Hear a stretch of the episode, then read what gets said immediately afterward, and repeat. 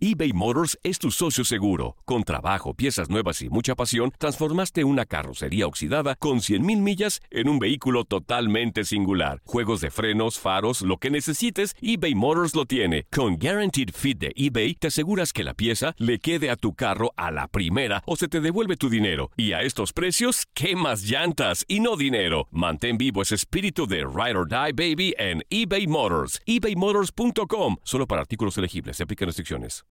El siguiente podcast es una presentación exclusiva de Euforia On Demand.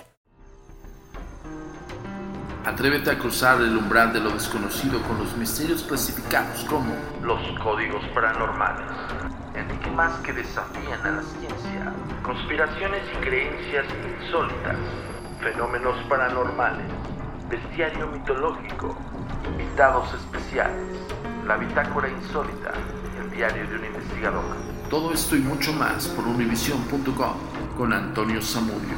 Comenzamos.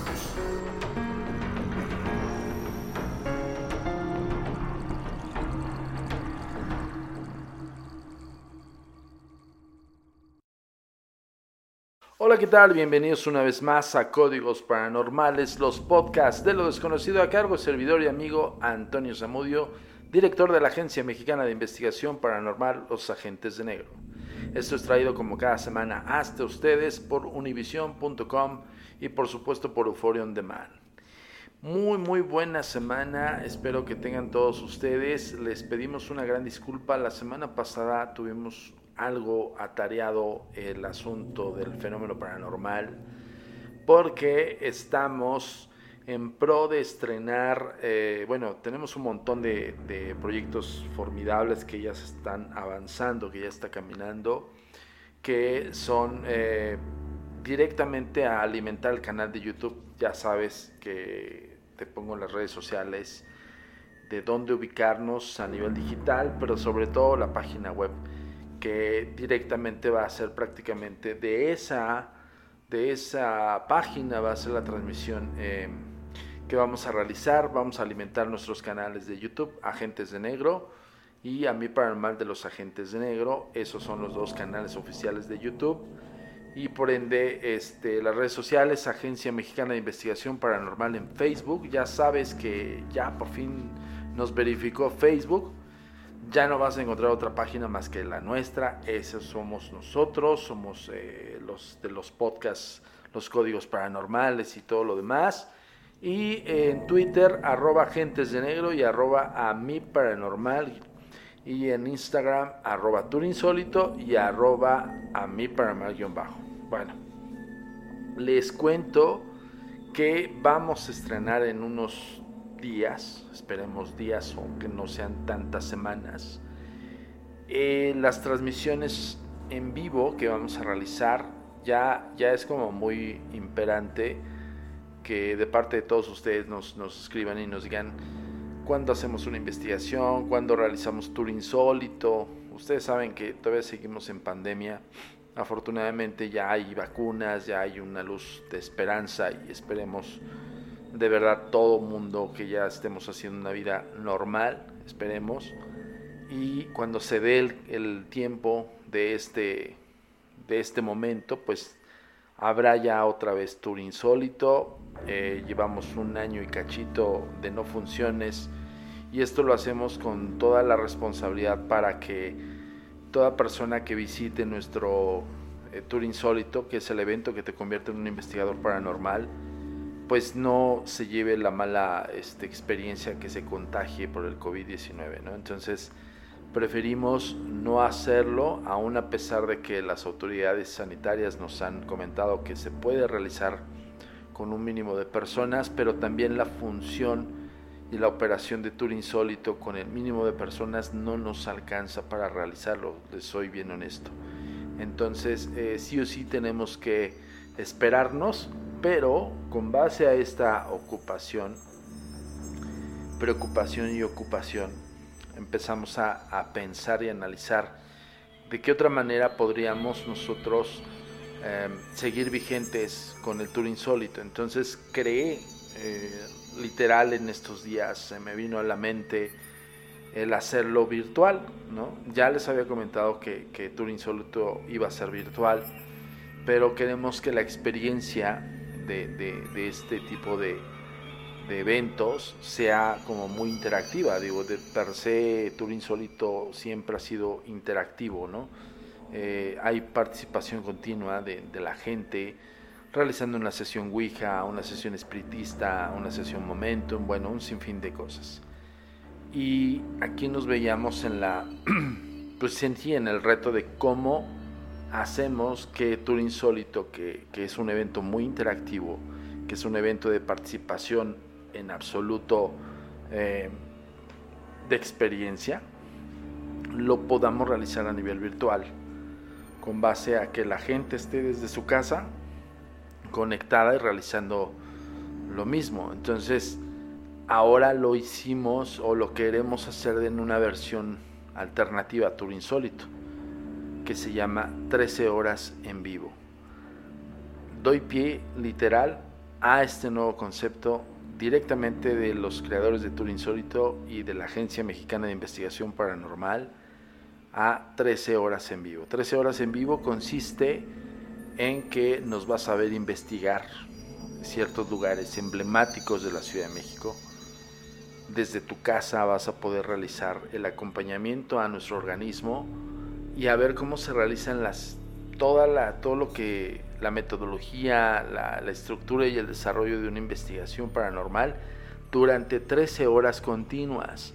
Ojo, vamos a poner horarios específicos, horarios de realización con base a que tú puedas verlo, ¿no? que, se, que te conectes en el momento que quieras conectarte y ver toda la investigación durante 13 horas continuas en las diferentes redes sociales principalmente en la página web oficial agentesdenegro.com, pero la idea de todo esto es que nosotros te llevemos a tu casa prácticamente el que puedas visitar estos lugares, eh, en compañía de nosotros y sobre todo no solamente visitarlos, sino investigarlos a fondo. Entonces, ya por fin tenemos 13 horas en vivo, eh, tenemos un Twitter que eh, la gente se está, se está este, no suscribiendo, nos está siguiendo. Por lo pronto nada más tenemos un Twitter oficial que es 13 horas en vivo, arroba 13 horas en vivo. Y literal son 13 horas continuas de grabación, de streaming en un lugar con actividad paranormal donde tú vas a ver en 13 horas, yo sé que es mucho tiempo, pero así son las investigaciones, chicas y chicos, ¿eh? O sea, nosotros no tenemos atajos, no vamos una horita de, exploración y nos regresamos a nuestras casas. No, no, no, nos quedamos a full time y tres, en 13 horas hacemos un sinfín de metodologías. Entonces no vas a estar como todo el tiempo viendo lo mismo, vamos a estar haciendo prácticamente, vas a hacer nuestros ojos clínicos, ¿no? Entonces no se lo pierdan distintos ángulos de cámara, este, distintas metodologías, una coordinación entre nuestro equipo y tú. Entonces, próximamente 13 horas en vivo, ya te lo anuncié y espero por favor tu asistencia. Y si no te acuerdas de las redes sociales, aquí te las pongo. Tu comunicación con nosotros es muy importante. Ponemos a tu disposición las redes sociales. Facebook Agencia Mexicana de Investigación Paranormal. Instagram, arroba a mi paranormal guion bajo y arroba insólito. Twitter, arroba a mi paranormal y arroba agentes de negro. Suscríbete a nuestro canal de YouTube, a mi paranormal de los agentes de negro y agentes de negro. TikTok arroba a mil paranormal. Nuestro sitio oficial web www.agentesdenegro.com. Y regresamos aquí a Códigos Paranormales, ya sabes dónde encontrarnos a nivel eh, redes sociales. Y ya hace tiempo que no habíamos hablado. Acuérdense que nosotros tenemos un bestiario mitológico. Es una sección eh, implícita dentro de los códigos paranormales y ya no, ya no habíamos tocado como este, este gran bestiario que está basado, más bien está directo de un gran libro, que eso se los recomiendo, que es la Biblia, de las criaturas míticas de Brenda Rosen. Este, la verdad es que está impresionante este gran libro. Creo que lo pueden conseguir en eBay y, en otras plataformas de venta. Es muy, muy este, atractivo, muy informático, está muy bien fundamentado, está muy bien documentado. Y pues este, tiene unos gráficos impresionantes, o sea, el, gráficos, ¿eh? Tienen unas, unas ilustraciones muy padres de todo el concepto de criaturas míticas, ¿no? Entonces, el podcast de hoy vamos a hablar ahora de nuestro bestiario mitológico y en esta ocasión vamos a hablar de las criaturas híbridas. las criaturas híbridas en esta sección abarcan todas las mezclas posibles de partes corporales, sus cabezas, torsos, patas delanteras y traseras, colas, alas, garras y pies se unen y envuelven y vuelven a unir una aparente e infinita variedad de combinaciones totalmente improbables o incomprensibles. Y entramos con una de las grandes eh, bestias que representa eh, este, este bestiario y que estamos hablando de criaturas híbridas. Como ya lo explicamos, es un híbrido es una combinación de varios, eh, varias criaturas en una sola. Y entramos con la clásica y la que creo yo que todo el mundo conoce, que es la quimera. La quimera es una bestia de la mitología griega, nacida de la unión entre un tifón y una equidna. Puede ser una criatura híbrida, está compuesta por partes de distintos animales. Según Homero, de frente tiene un aspecto de león, pero muestra cola de serpiente y una cabra en medio del cuerpo. Hesiodo añade que la criatura tiene tres cabezas, que es ágil y fuerte, que sus cuartos traseros son de dragón y que la cabeza de la cabra emana, de la cabeza de la cabra emana fuego. La criatura vive en Licia, actual sur de Turquía, un paisaje volcánico en el que abundan las emanaciones de gas. La quimera clásica, en la Iliada de Homero, relata eh, la derrota de la quimera.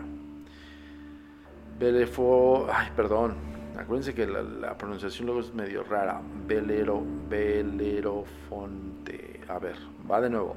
Belerofonte. Así, Belerofonte. Hijo del rey Corinto, es obligado a huir de la ciudad de su padre porque ha cometido un asesinato. El joven exiliado llega a Tirinto, bastión del rey Preto.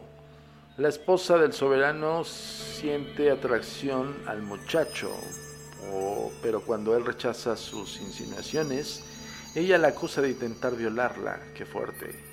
Negándose a matar a un huésped, Petro envía a Belefo, pero, Belerofonte, qué nombrecito, caray, Belerofonte, a la corte de su suegro, el rey eh, Lobates de Licia, con instrucciones de lacradas de ordenar su muerte, el Lobates, Eliobates, perdón, propone entonces a Belerofonte una tarea imposible, matar a la quimera, pensando que así conseguiría cumplir con el pedido de Petro, de Preto, perdón. Advirtió por un evidente, perdón, advertido por un evidente que no necesitaba la ayuda de Pegaso el caballo alado. Belerofonte reza a Atenea y la diosa le hace entrega del corcel, o sea, de Pegaso. ¿Pegaso qué es? Bueno, ya la mayor parte de la gente que nos escucha aquí en Códigos Paranormales sabe que es un Pegaso. Un Pegaso es un caballo con alas. Mientras eh, sobrevuela la cabeza de la quimera y siente el calor de su aliento, Belerofonte tiene una idea adjunta. Em, adjunta un bloque de plomo a su lanza. Se dirige directamente hacia la bestia y le clava el plomo en la garganta. El ardiente, la ardiente respiración de la quimera funde el plomo y el monstruo se asfixia. En los bestiarios medievales, la quimera es descrita como la encarnación de las engañosas fuerzas perversas de la naturaleza. En el siglo XVI la bestia aparece en la descripción del infierno de la obra homónima de Dante. Y pintan aquí, bueno, tienen la ilustración de la quimera como, como lo es narrado. Cabeza de león, cabeza de cabra, un cuerpo también entre león y cabra, con escamas y su cola es una serpiente. Entonces, hay muchos textos también, no solamente este gran libro, sino hay otros textos que refieren al tipo de quimeras, ¿no? que, son diferentes, o sea, de diferentes animales, según la simbología y por evidencia la ideología de cada cultura, ¿no? pero sí todo mundo reconoce una quimera como tal. Cameleopardo, esta es otra quimera. Los antiguos viajeros que recorrían Egipto India, Etiopía y Arabia regresaban de sus propios países cargados de historias sobre animales reales tan maravillosos que parecían míticos. Y puesto que nadie en Europa había visto jamás a estas criaturas, los viajeros las describían como seres compuestos por partes de animales que les resultaban muy, más familiares. Uno de estos híbridos más conocidos como en la antigüedad como el cameleopardo algunos creían que era la criatura del largo cuello y pelaje manchado, había nacido de la unión entre un camello y un leopardo. Pero los primeros relatos lo describen como un animal marrón, con manchas blancas, provisto de cuello de caballo, patas de buey y una cabeza de camello. Sin embargo, en la actualidad sabemos que el cameleopardo es una jirafa. Muy buen punto, ¿eh? No se lo esperaban. La palabra inglesa cameleopard que apareció por primera vez en el siglo XIV, continuó en uso hasta el siglo XIX. Y el nombre científico del animal continúa siendo jirafa. Camelopardis. Qué óvole, esto sí no se lo sabían, ¿eh? El término, ni yo tampoco. El término arábigo que denomina a la criatura sirafa significa ensamblaje de animales y esto es un punto importante del podcast porque muchos creemos que, estos grandes animales imposibles o animales extraños que rigen directamente en, en, una ciencia que los estudia, que es la criptozoología. Pero vean, el desconocimiento de la biodiversidad de cada país era muy diferente, ¿no? Y para aquel, aquel, aquel viajero, aventurero, explorador, pues se encontraba con estos animales que no conocía. Entonces, el viajero explorador determinaba bajo su propia perspectiva de lo poco que conocía en su biodiversidad de su país y podría hablar de esto. Por eso hablaban que la jirafa era un cameleopardo, una combinación entre un camello y un caballo. Pero realmente estábamos hablando de la jirafa. Bueno, muy, muy interesante. Seguimos con el Baromets. Vamos a poner aquí en las redes sociales el nombre de la bestia. Si hay un hay una este, imagen, la vamos a subir. Por eso, cuando tú escuches códigos paranormales y te digamos que vayas a las redes sociales, te vas directo a las redes sociales. En este caso, lo que hacemos como más eh, pronto de publicación, justo cuando tú ya tienes el acercamiento a códigos paranormales, es subir estas imágenes. Y, yo te lo recomiendo porque en línea de tiempo la ponemos con el título Códigos paranormales número tal, capítulo tal, bestiario de mítico. Y ahí tú le das clic y conforme al, a los códigos paranormales que estés escuchando, pues te va a arrojar la imagen. ¿Ok? bueno, Baromets. Al igual que sucedía con los animales extraños, los viajeros de la antigüedad explicaban eh, las plantas inusuales en términos de lo que ellos conocían, que justamente lo que acabo de explicar. El algodón, que era cultivado y tejido en Asia Central y Oriente Medio, ya en el año 3000 a.C., resultaba más desconocido para los pueblos de otras partes del mundo.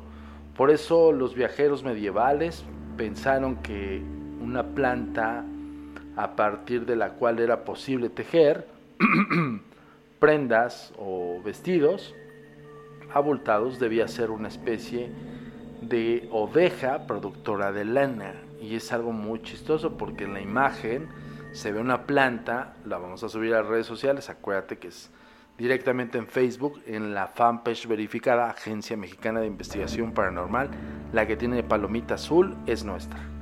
Y se ve la imagen padrísima de una especie de planta con un tallo grande y arriba, súper chistoso, una oveja. Impresionante. Y este es dibujo de aquellos ayeres, ¿eh? Según las creencias populares, el baromets, también llamado cordero vegetal de Tartaria, desarrollaba frutos similares a pequeñas calabazas que encerraban en su interior un cordero diminuto. Fíjense hasta dónde llegaba.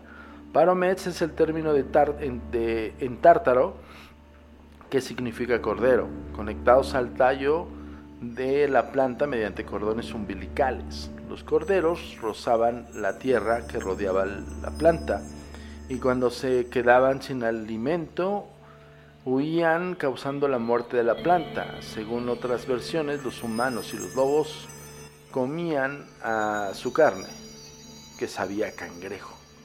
¡Wow! O sea, no solamente estaba el dato preciso y específico de, este animal o bestia rara combinada entre una planta y un cordero, sino también hasta incluso el sabor. Hágame el, favor, pero está padrísimo esta, esta gran información. Ok, eh, sinocéfalos. Va de nuevo, ¿eh? Sinocéfalos con C. Los sinocéfalos, el término significa cabezas de perro en griego. Era una raza mítica de las criaturas híbridas con cuerpos humanos y cabezas caninas, tal como los describen los antiguos escritores griegos en el siglo V a.C. Estos seres eran negros y peludos y mostraban cuellos enormes que recordaban a los caballos. Heródoto, ah, Herodoto aseguraba que lanzaban fuego por la boca, ladraban y vivían en Etiopía. Marco Polo explicaba que habitaban en una isla en el Océano Índico, pero otros informes los eh, situaban en la India. Una tradición ortodoxa cristiana oriental asegura que un personaje tan importante como San Cristóbal era un sinocéfalo, tal como se aparecía en los iconos que muestran al santo con cabeza de perro. Quizá la razón que sustenta la tradición es que Cristóbal provenía de una exótica tribu bereber de África septentrional, perdón, llamada Marmarita. Al parecer era una criatura de enorme tamaño y conducta aterrorizante, capturado en combate por los romanos alrededor del año 300 de la era cristiana, aceptó el bautismo y comenzó a predicar el Evangelio. Sin duda, fue su inusual aspecto lo que logró convertir a muchas personas. Fíjense, ¿eh? o sea, ojo con esto porque no, no solamente es el dato preciso de esta bestia, sino también hay una historia que fundamenta esta, este, pues sí, el conocimiento de, o la clasificación de esta bestia. Y eso es lo interesantísimo de estos códigos paranormales hablando del bestiario mitológico. Por eso la connotación como tal. Ya insisto, váyanse a la red social de Facebook, Agencia Mexicana de Investigación Paranormal, donde van a poder ver estas imágenes que son impresionantes, estas ilustraciones. Seguimos. El Tikbalang. Tikbalang es T-I-K, B grande, Alang, con terminación NG. El Tikbalang es una criatura de folclore filipino que se mantiene erguida como un hombre alto y fuerte, aunque tiene cabeza y pezuñas de caballo. Las patas delanteras, que parecen brazos acabados en diminutos dedos, son lo suficientemente largas como un par, como perdón, para tocar el suelo. El tiki, el tikbalang asusta a los viajeros y los desvía de su camino. También puede imitar las, la voz de los modales de una persona conocida del excursionista y utilizar este artit para atraer hacia el bosque del cual nunca regresará. Los remedios populares para proteger a los viajeros del Tikbalang incluye vestir la camisa al revés y dar una señal de alarma, o bien caminar en silencio por el bosque para no perturbar a la criatura. El tikbalang puede también ser domado, pero para conseguirlo la persona debe montarlo hasta dejarlo agotado y arrancarle una de las tres púas más gruesas de su crin que, que es ¿qué? para utilizarla como talismán mágico. ¡Wow! ¿Hasta dónde llega la, la, imaginación del ser humano en aquellos entonces? Estamos hablando, pues, sí, de tiempos antiguos, ¿no? Y, vamos a poner, insisto, el, el Tikbalang. Estamos hablando de criaturas híbridas, acuérdense, estamos hablando de este bestiario mitológico de diferentes partes del mundo con eh, el, la connotación de, de, de, lo que estamos abordando en el día, en el día de hoy, bueno, el tema de hoy. Seguimos, el gulón. Gulón es G-U-L-O-N. Gulón. El gulón es una criatura del folclore escandinavo, descrita por Olaus Magnus en su History of the Northern People, Historia de los Pueblos Nórdicos, de 1555. Magnus asegura que la criatura es tan grande como un perro de gran envergadura y que tiene orejas y rostro de gato, largo, pelaje marrón, cola corta y garras afiladas. Vean la combinación, o sea, es un, es, un perro, literal, vamos a imaginarnos que es como un gran danés de estas razas grandes y gigantes o un San Bernardo, pero que tiene el rostro y orejas de gato. Qué impresionante, igual y puede ser un puma, ¿no?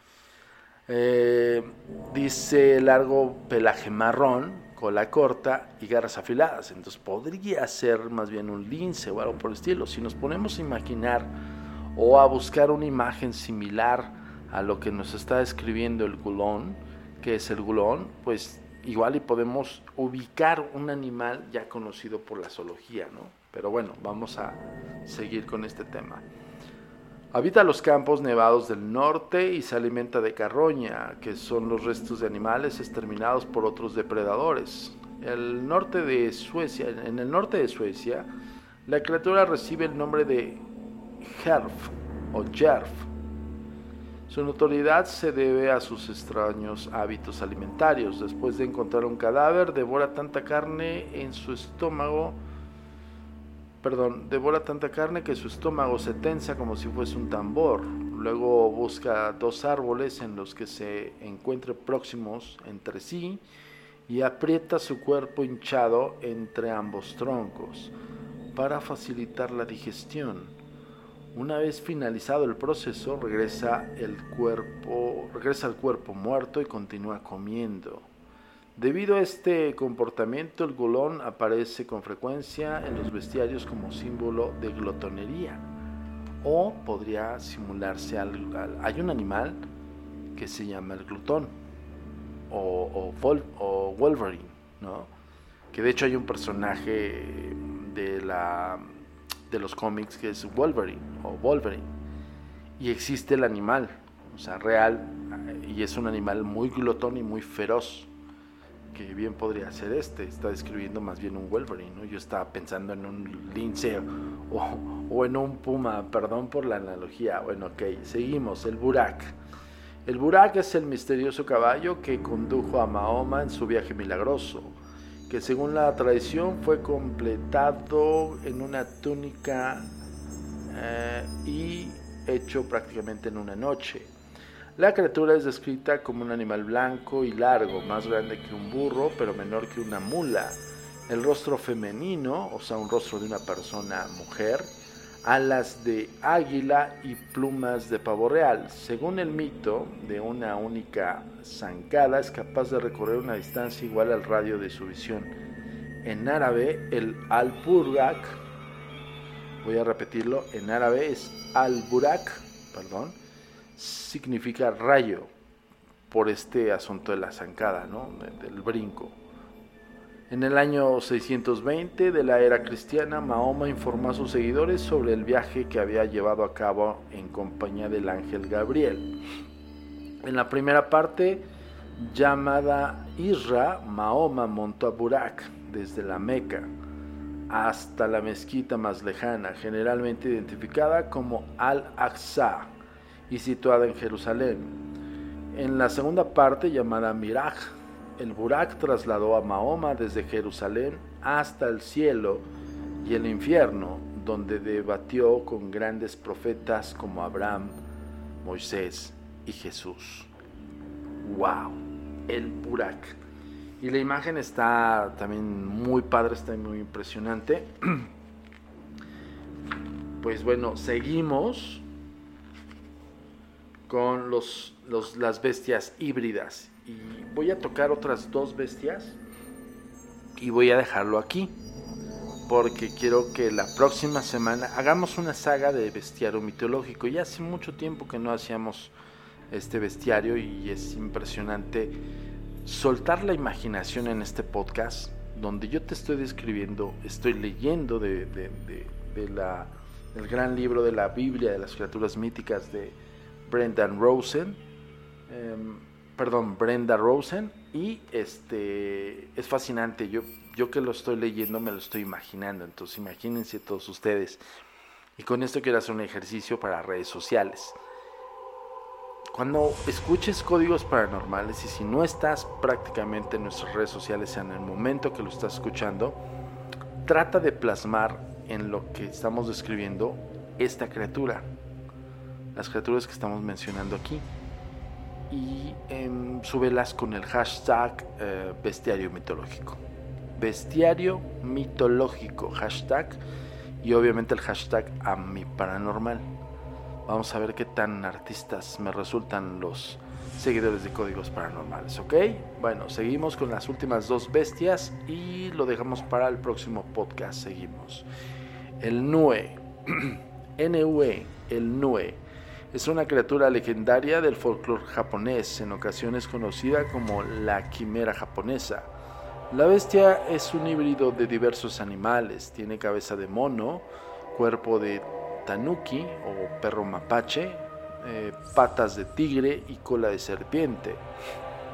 Debido a su habilidad para transformarse en una nube negra y volar, se dice que el nue trae mala suerte y enfermedades, una bestia de vaticinios funestos.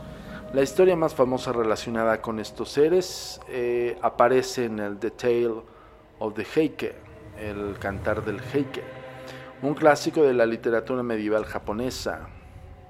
En 1153 el emperador coreano de Japón, ah, perdón, perdón, no, no, no, no, ay, fe de ratas, leí mal, perdón, ¿eh? El emperador Konoe de Japón estaba cometiendo una, una burradez, pero marca diablo, discúlpeme, fe de ratas, me fui con la finta diciendo otro, otro país, ¿no? Pero bueno, es el emperador Kunoe de Japón, ¿ok? Comenzó a tener pesadillas y cayó enfermo. La causa de su mal fue una nube oscura que aparecía en el tejado del palacio noche tras noche. En una de estas ocasiones el samurái Yorimasu Minamoto se quedó de guardia en el tejado y cuando apareció la nube le lanzó una flecha. Entonces el Nue cayó muerto y el samurái lo sumergió en el mar de Japón. Impresionante historia, me gustó mucho. Y perdón por la equivocación garrafal. Bueno, pues estamos leyendo ya, ya estoy grandecito y pues ya, ya, ya no alcanzo a ver luego las letritas. Ok, y por último, la mantícora, clásica también. La mantícora es una bestia híbrida de origen persa. En persa, Mat Kora, así se, se, se, lee, es Markora, es la Markora. ¿okay? Significa asesino de hombres. Según eh, Plinio, la criatura proviene de Etiopía y tiene cuerpo de león, color rojo sangre, rostro y orejas de hombre, boca feroz con triple hilera de dientes, ojos de tono azul, celeste y una cola que se abre en abanico en su extremo final cargada de púas venenosas. Yo me acuerdo, hay, un libro de texto, al menos aquí en México, eh, a mí me tocó ver ese libro de texto y hablaba de una mantícora. Y me acuerdo perfecto, a mí me llama mucho la atención la ilustración de la mantícora, me quedaba de verdad fascinado por la, por la imagen, porque tal cual y como la está escribiendo aquí el bestiario, sí se ve así. O sea, y ahí, aunque fuese un libro de texto para eh, autodidáctico y todo el asunto pues, para aprender, lo pintaban como caricaturizado, pero estaba muy, muy bien representado. Y me hizo recordar ese, ese tiempo. Seguimos. El grito de la mantícora se parece al sonido emitido por una trompeta y una flauta al unísono. Se trata de, de un veloz cazador que mata a su presa lanzándole púas de su cola. Por eh, desgracia, su alimento favorito es la sangre humana. Ouch. Durante la Edad Media, la mantícora era uno de los personajes favoritos de los bestiarios y en ocasiones aparecía en decoraciones de iglesias medievales como emblema del profeta hebreo Jeremías. En la actualidad hay quienes aseguran que vive en las junglas de Indonesia, mata a su presa al instante con una mordedura o un arañazo y devora a su víctima por completo sin dejar ni los huesos. Hasta aquí llegamos con el bestiario de los, las criaturas híbridas la próxima semana vamos a tocar las otras criaturas híbridas, que hay bastante. De verdad que, es un gran, gran libro. Voy a poner aquí en las redes sociales también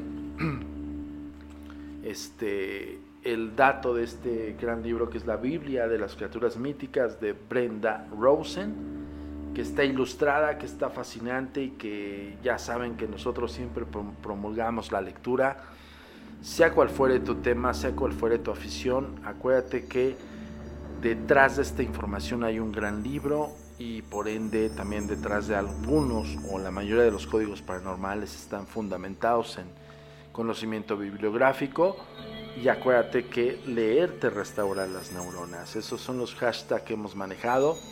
Yo soy Antonio Zamudio, director de la Agencia Mexicana de Investigación Paranormal, Los Agentes de Negro.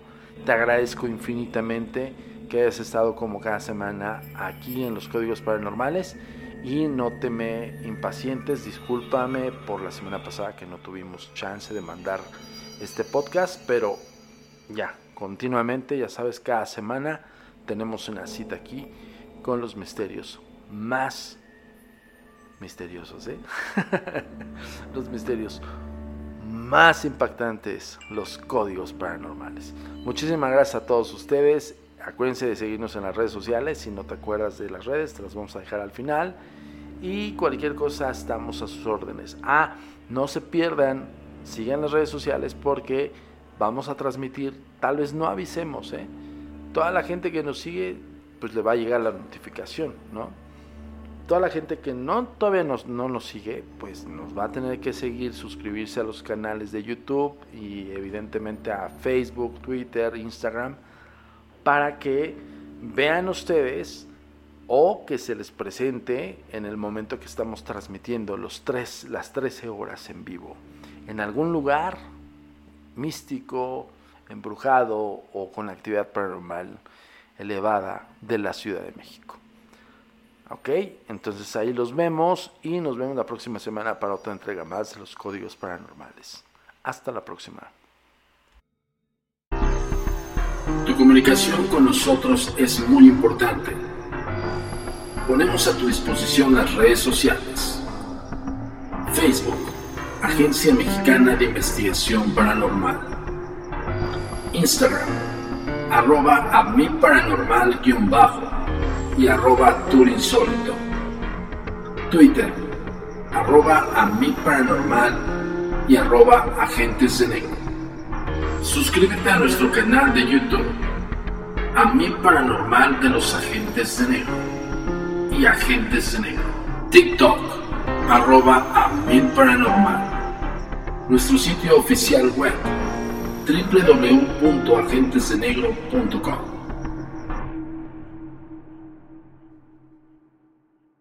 El pasado podcast fue una presentación exclusiva de Euphoria On Demand. Para escuchar otros episodios de este y otros podcasts, visítanos en euphoriaondemand.com. Boost Mobile tiene una gran oferta para que aproveches tu reembolso de impuestos al máximo y te mantengas conectado. Al cambiarte a Boost, recibe un 50% de descuento en tu primer mes de datos ilimitados. O, con un plan ilimitado de 40 dólares, llévate un Samsung Galaxy A15 5G por $39.99. Obtén los mejores teléfonos en las redes 5G más grandes del país. Con Boost Mobile, cambiarse es fácil. Solo visita boostmobile.com. Boost Mobile, sin miedo al éxito. Para clientes nuevos y solamente en línea, requiere AroPay. 50% de descuento en el primer mes requiere un plan de 25 dólares al mes. Aplican otras restricciones. Visita boostmobile.com para detalles.